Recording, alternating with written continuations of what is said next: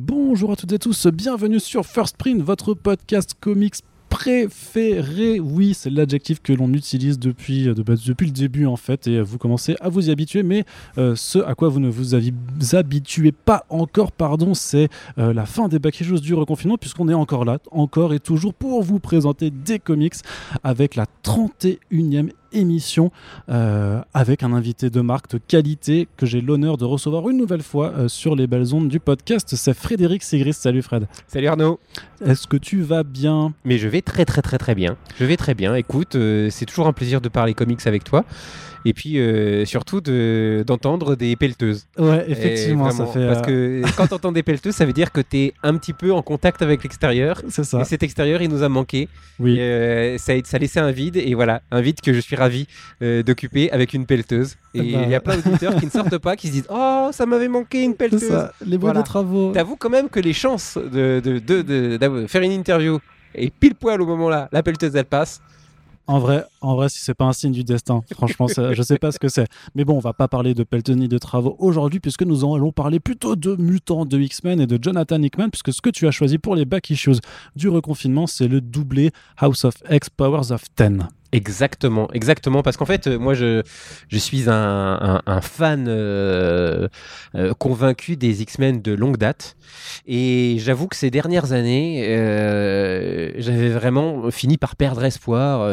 C'était des arcs scénaristiques sans queue ni tête. je trouvais que les personnages n'étaient que l'ombre d'eux-mêmes, et en fait, il faut pas oublier que pendant très très longtemps, la locomotive de Marvel, avant que Bendis et tout ça mettent les Vengeurs au, premier plan et qu'ensuite euh, Marvel Studios les, consacre comme euh, bankable, euh, eh bien la, la- locomotive c'était les X-Men.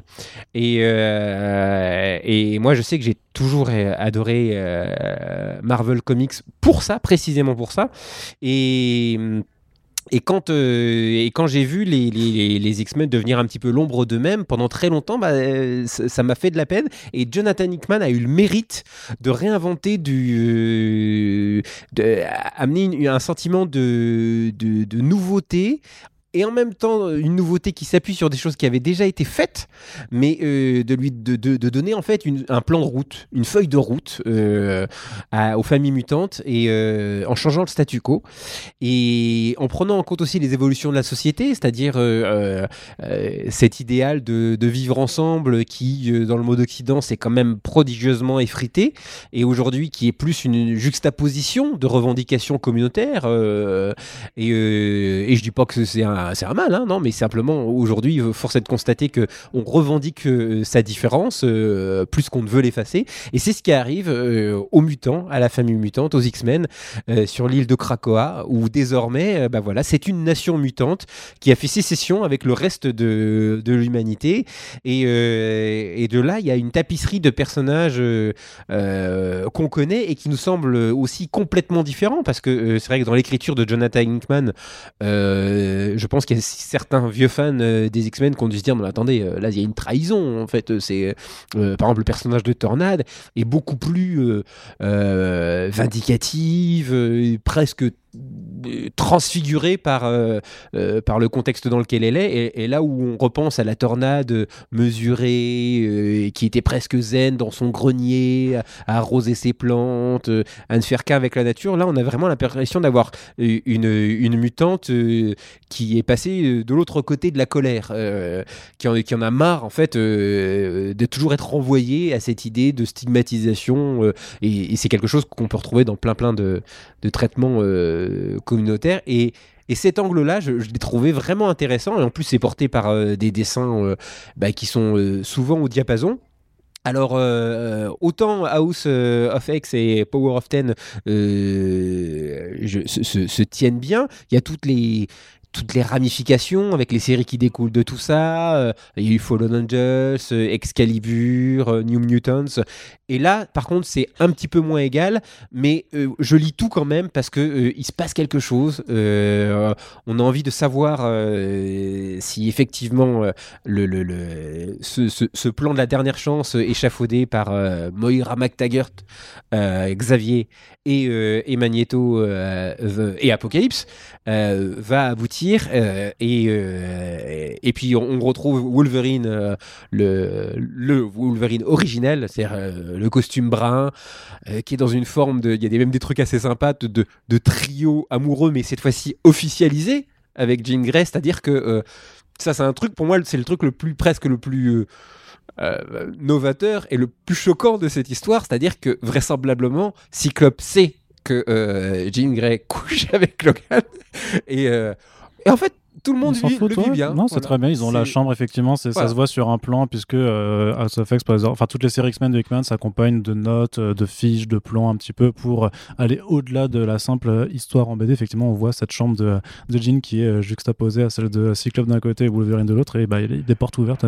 Tout le monde peut y aller comme ils veulent. Donc, c'est des petits détails effectivement ajoutés. House of X, Powers of Ten, plutôt accessible. Alors, est-ce que même si on n'a jamais lu de X-Men, c'est le moment de s'y lancer? Qu'est-ce que, qu'est-ce que tu dirais, toi, justement, qui est un lecteur de longue date? C'est un petit peu le même effet que pour moi que la série Watchmen euh, sur, HBO. Euh, et euh, OCS, c'est que les non-lecteurs vont se retrouver un petit peu largués. au début, mais l'ensemble devient suffisamment cohérent pour que tu puisses prendre le train en marche. C'est sûr que si jamais tu, tu, tu, tu, es un vieux lecteur, tu seras tout de suite en, en terrain connu et en même temps euh, non exploré. Mais, euh, mais je pense que si tu ne connais rien du tout, tu, juste te laisser porter par l'histoire, euh, par l'histoire racontée telle qu'elle par Jonathan Hickman, c'est suffisant. Maintenant, c'est sûr que si tu connais un peu plus qui est Xavier et qui, qui sont Magneto, qui, qui est Apocalypse. Tu kifferas un peu plus. Voilà, là tu kifferas un peu plus parce que c'est quand même il faut, il faut imaginer que jusqu'à maintenant, tous ces personnages étaient opposés les uns aux autres.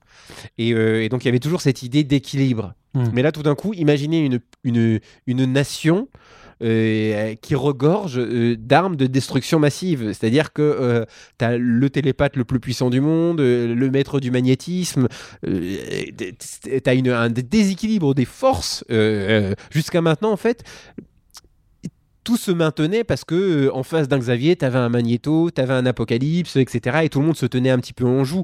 Là, ils ont décidé de faire table rase de leurs différences et d'avoir un but commun. Mm. Donc le rapport d'équilibre de, des forces mondiales, là pour le coup, on peut comprendre que le monde entier se dise ah non mais euh, une nation de mutants là c'est vraiment pas ce dont on avait besoin parce qu'on ne peut rien faire contre eux quoi. Et pourtant ils proposent euh, en échange de, la reconnaissance de cette État-nation quelques petits euh, cadeaux bien bien sentis donc. Mais justement c'est ça qui est encore plus fort, c'est-à-dire que vos problèmes qui vous tiennent depuis 100 ans, vos maladies que vous n'arrivez pas à éradiquer, nous on va vous les soigner euh, et en échange vous nous foutez la paix. Donc c'est à dire que il y a, un paradigme euh, qui change complètement, qui est jusqu'à maintenant euh, on se cachait dans notre école, on, baissait les yeux, on, vivait dans ce, rêve de coexistence humain mutant.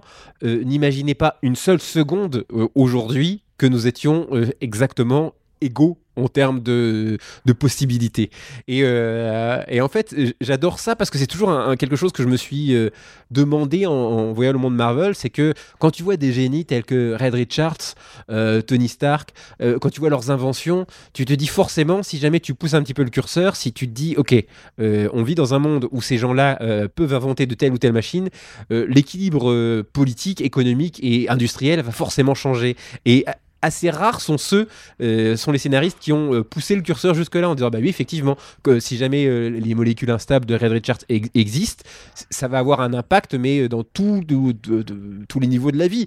Et en fait, simplement, il faut pas trop s'éloigner de, bah, d'une réalité que le lecteur connaît, la réalité de New York, de l'Occident, etc., etc. Là, Hickman, il, a poussé ce curseur assez loin en disant ok, les mutants existent, ils se réunissent qu'est-ce que ça donne au niveau mondial? Et tout d'un coup, euh, cette phrase qu'on entend depuis des années sur les X-Men qui est euh, craint et haï par euh, un monde qui les rejette et qu'on comprenait pas vraiment parce que jusqu'à maintenant on voyait toujours des, X-Men qui se battaient pour, pour sauver la veuve et l'orphelin. Là, tu te dis craint, oui, je comprends pourquoi ils sont craints. Ok, très bien. Eh ben super Frédéric. Euh, du coup, House of X Power of Ten a été publié pour l'instant en 9 fascicules chez Panini Comics. C'est 8,90€ euh, chacun. Donc grosso modo 36 euros pour avoir la totale. Et sinon, vous pourrez sûrement attendre l'année prochaine une réédition en album cartonné, très certainement de luxe. mais voilà, vous pouvez le découvrir tout de suite si vous en voulez. On espère que cette émission comme toutes les autres avant, euh, vous auront permis de découvrir quelque chose ou au moins de vous intéresser à une BD que vous n'auriez pas forcément lu. Fred, euh, je te remercie encore une fois et on se dit à très bientôt pour, enfin non, juste à demain pour le dernier Back Issues du reconfinement d'ailleurs. Salut Salut